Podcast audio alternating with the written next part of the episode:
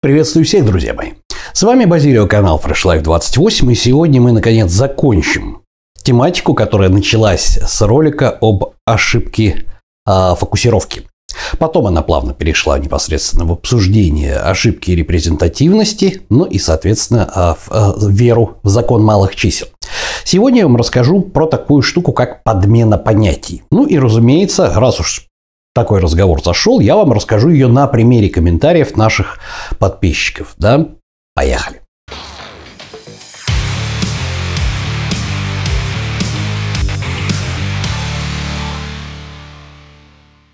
Подмена понятий – это свойство нашей системы 1, нашей обезьянки, одна из основных задач которой – это упрощать картину мира.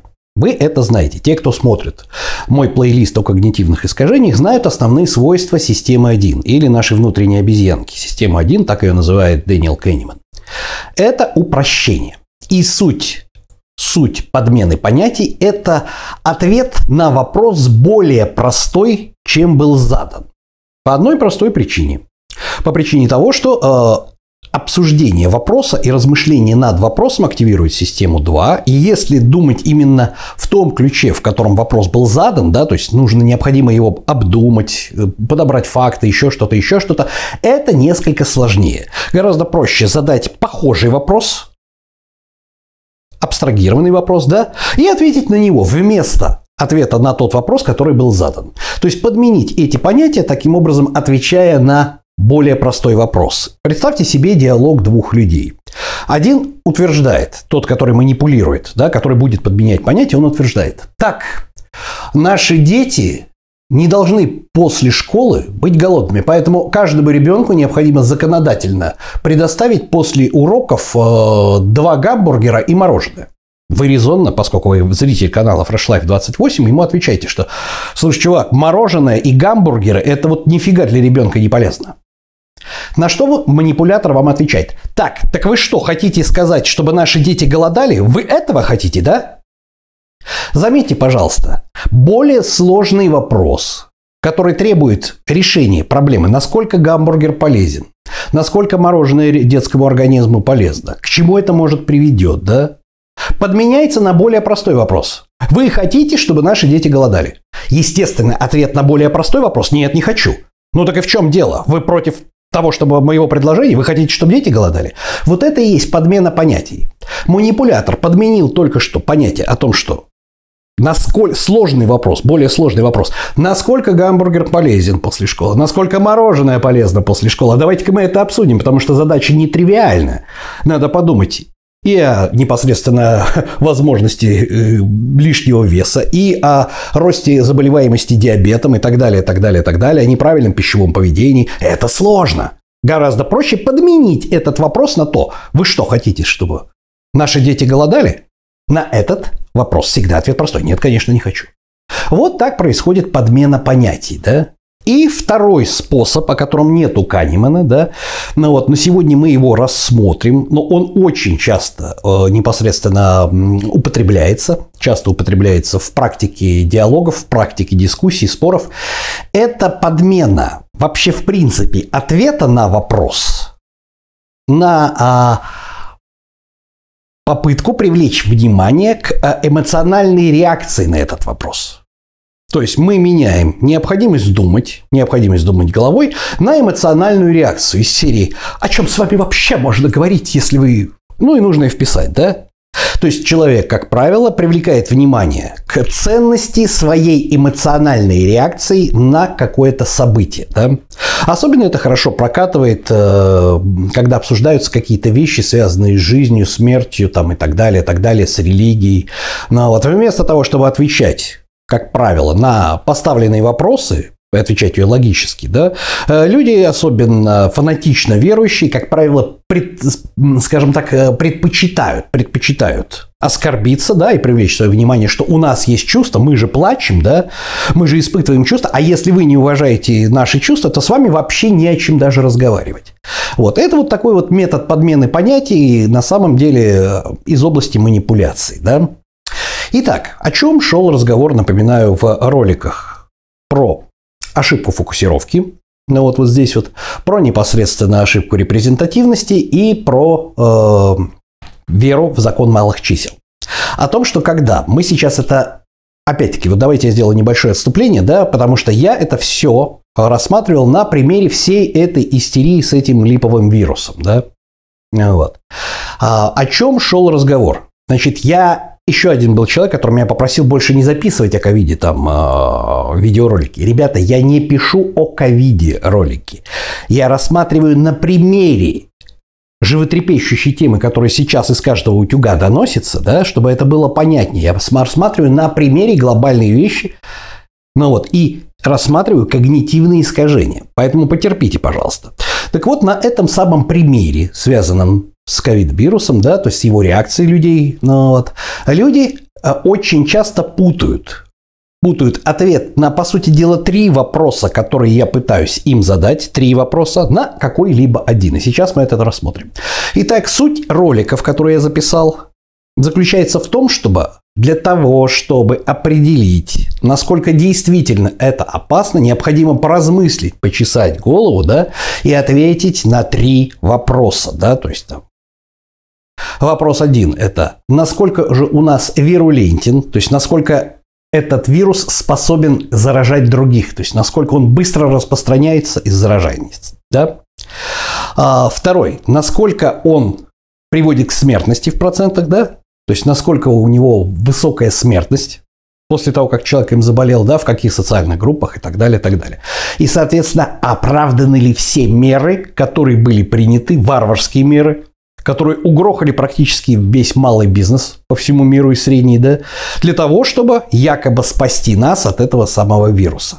Заметьте, я никогда не задавал вопрос о том, существует ли этот вирус. Я всегда говорил, что этот вирус существует, но не существует настолько опасного вируса. Я это говорил три месяца назад, я это говорил два месяца назад. Я продолжаю на этом настаивать и сейчас. Да? И я, в общем-то, приводил какие-то логические примеры.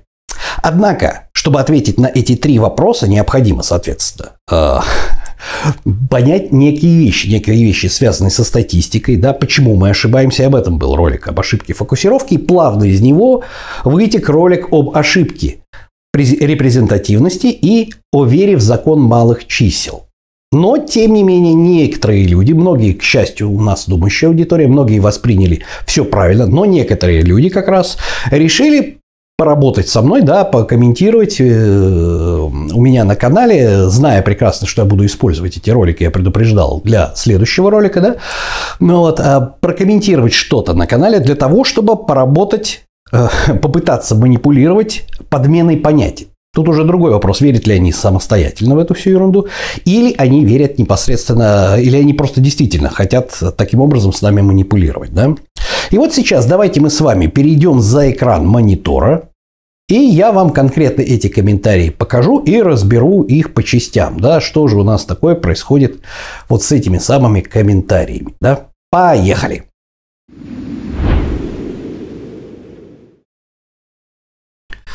Итак, вот посмотрим на этот комментарий. Я его зачитаю. Ну и сколько у вас знакомых, чтобы делать выводы о заболевших ковидом, если на данный момент в России заболел один из 300 и у половины нет симптомов? Это надо иметь 600 знакомых, чтобы одного из них проявились симптомы. У меня нет столько знакомых даже близко, мне что, делать выводы, что вируса не существует, исходя из доступной мне информации, что среди моих знакомых никто не заболел. Итак, как я уже сказал, а, на самом деле человек подменяет ответ на более сложный вопрос, который можно подразделить на три, о которых я говорил, вопроса, да, то есть, насколько же у нас оправданы средства, насколько высока вирулентность, то есть способность заражать, и насколько высока смертность от этого вируса. На один простой ответ на вопрос, который я не задавал. Конкретно он решил ответить для себя на вопрос о том, существует ли вообще этот вирус. Понимаете? Вот таким образом человек подменяет понятие и сам отвечает на поставленный сам себе вопрос вместо, по сути дела, трех вопросов, которые необходимо себе задать.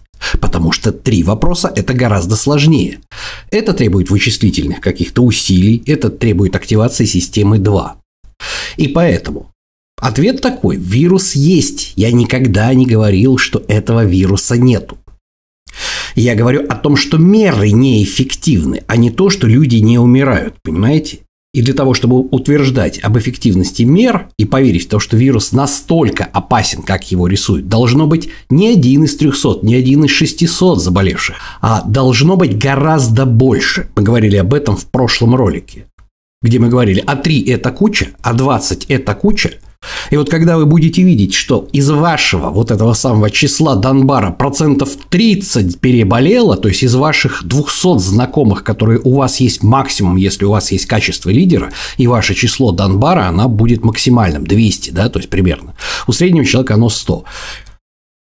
И вот когда из вашего числа Донбара процентов 20-30 заболело, и, соответственно, вы будете прекрасно видеть, что и у ваших знакомых, которых тоже примерно такое же число Донбара, которое определяет их количество социальных связей, которые они держат в голове, да, если они заболели, вот тут уже можно говорить о том, что меры по самоизоляции, меры жесточайшего контроля и так далее, они хоть как-то оправданы. А на сегодняшний момент никто не говорит, имеется в виду я не говорю о том, что вируса не существует. Я говорю, что не существует настолько опасного вируса, который нам рисуют. Перейдем к следующему э, комментарию.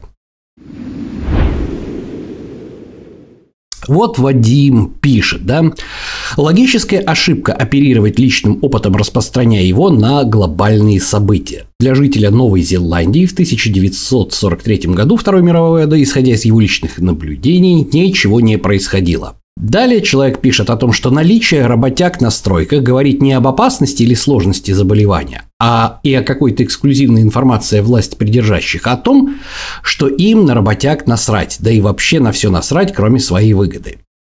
Так вот, нет. Опять-таки, Вадим берет и ответ на наши три вопроса, три вопроса, соответственно, а, упрощает до ответа на один вопрос – Вируса, опять-таки, по его мнению, не существует, потому что для жителя Новой Зеландии в 1943 году, исходя из его личных наблюдений, ничего не происходило. Однако в ролике где я говорил о методе поплывка, я как раз говорил, что а, необходимо наблюдать за тем, что вам доступно. Но мало того, что фиксировать сам факт, заболели ваши знакомые или нет, нужно ответить еще на два вопроса. А именно, какой процент из вашего числа Донбара, из вашей личной стаи людей переболел. И насколько много из них умерших, да? Поэтому правильный ответ будет для жителей Новой Зеландии в 1943 году не происходило ничего, чтобы оправдывало ввод продовольственных карточек, мобилизацию населения, строительство бункеров. Война была.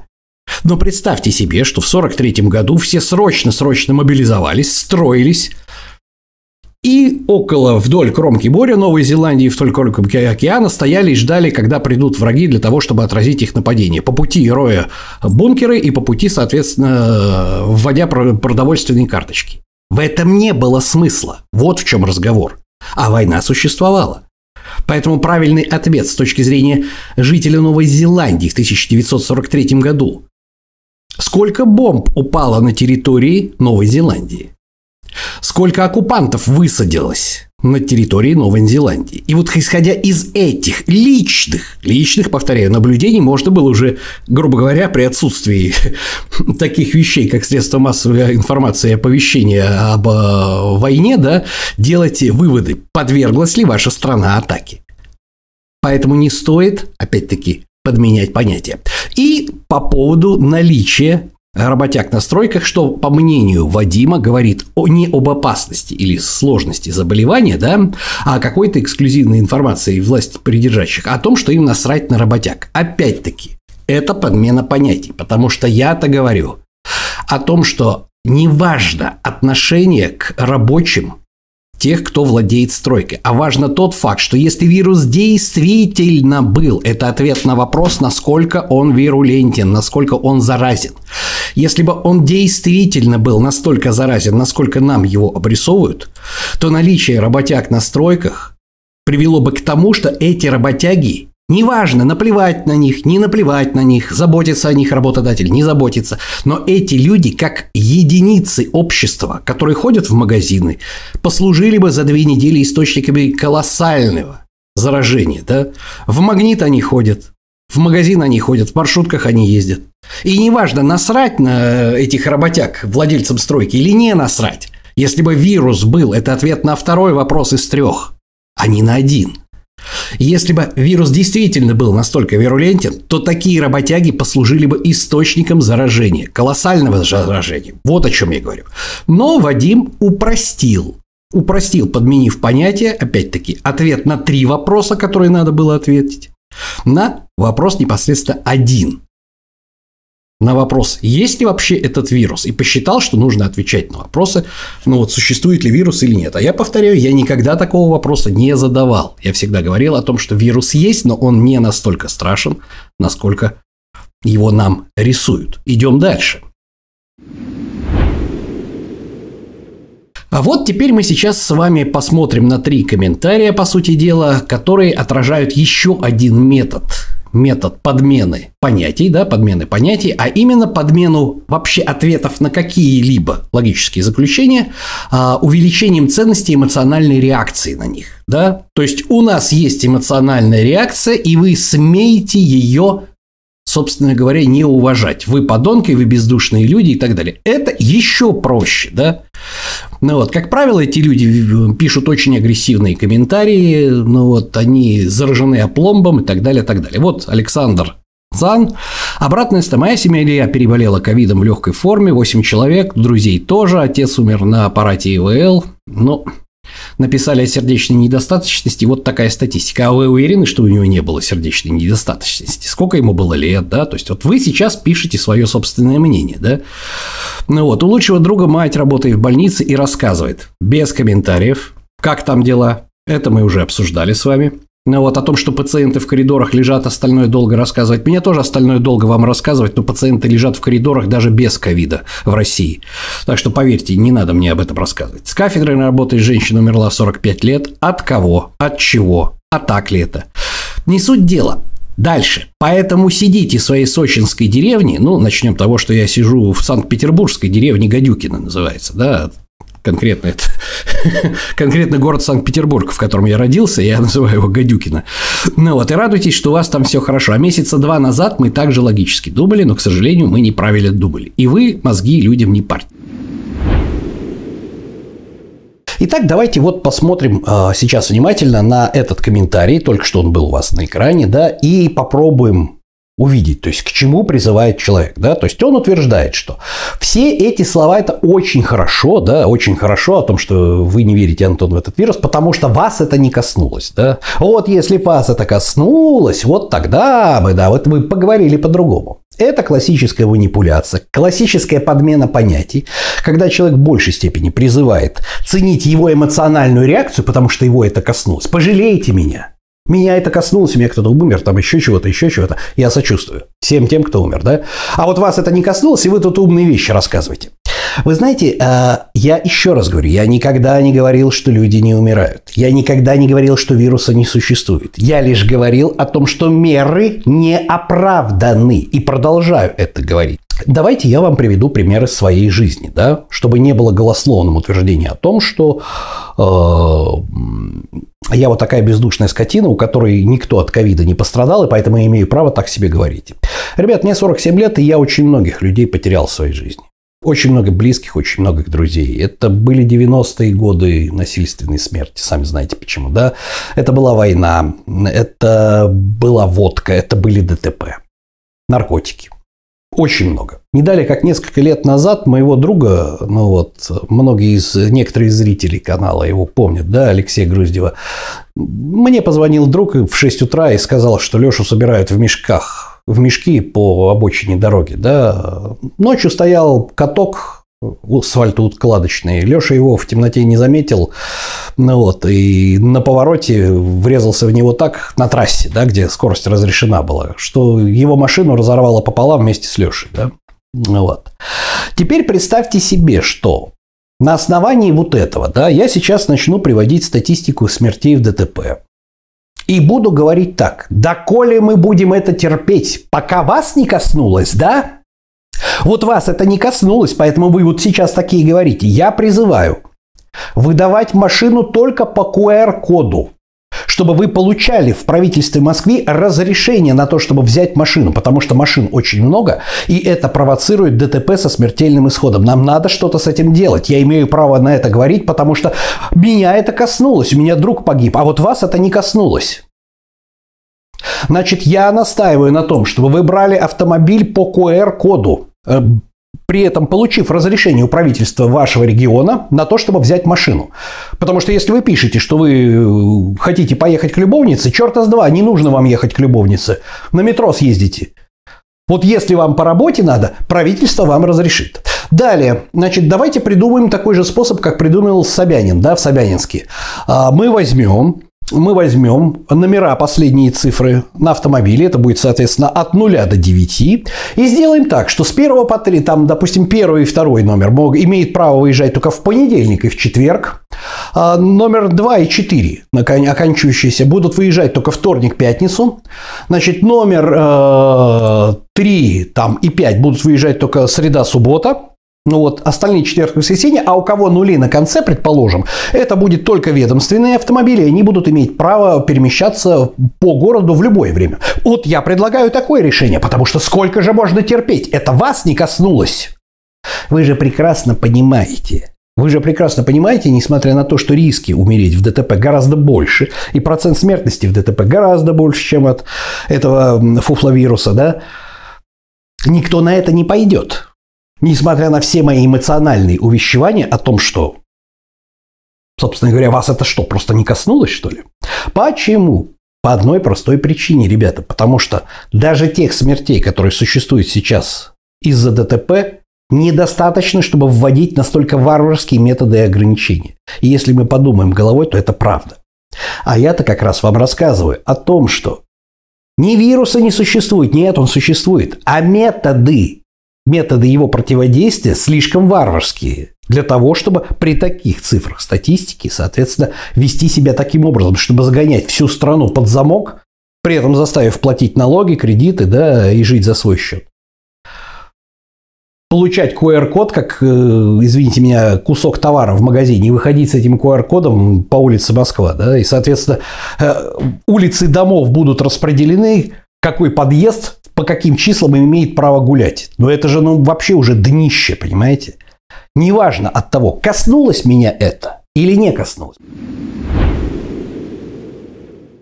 И что ж, друзья мои, давайте вкратце повторим. Итак, что же у нас такое подмена понятий? Подмена понятий носит форму двух вариантов. Первое – это когда мы вместо того, чтобы ответить на поставленный вопрос, подменяем его на более простой вопрос и на него отвечаем. Потому что он требует непосредственно меньше умственных затрат, и он достаточно простой. Мы можем ответить либо да, либо нет. Да, это вот как раз вопрос о том, что каждому ребенку нужно после школы обязательно выделять гамбургер. Постойте, гамбургер это не здоровая пища. Вы что, хотите, чтобы дети голодали? Вот мы подменили вопрос, насколько здоровая пища гамбургер, на более простой вопрос, хотим ли мы, чтобы наши дети голодали. Понимаете? Вот подмена понятий, манипуляция. Да? Второй вариант – это когда мы подменяем. Вообще, вообще необходимость отвечать на какой-либо вопрос ценностью на нашу эмоциональную реакцию по этому вопросу. Да? То есть из серии того, что нас это коснулось, мы плачем, у нас эмоции, а вы наши эмоции не уважаете и вообще смеете даже об этом разговаривать. Вы, соответственно, аморальный человек, ну вот, вы недостойный человек, вы недостойны того, чтобы говорить, это вас не коснулось, вот поэтому вы имеете право такое говорить. А для нас вопрос решенный. Потому, почему? Потому что мы плачем. Да, потому что у нас есть эмоции. А раз есть эмоции, мы требуем к ним проявить уважение. Неправда. Не согласен. Категорически не согласен, хотя, как я уже рассказал, я был и в роли человека, который тоже испытывает, поверьте мне, весьма неприятные эмоции. Что ж, друзья мои, на сегодня это все. Это был ролик о подмене понятий. Я думаю, что на сегодня мы вот эту маленькую тему по теории вероятности, э, ошибки репрезентативности, да, то есть э, веру в малых числ, в малые числа и ошибку фокусировки прикроем. Ну вот, и, как говорится, оставайтесь с нами. На сегодня это все. Всем пока-пока. С вами был Базилио и канал Фрешлайф 28.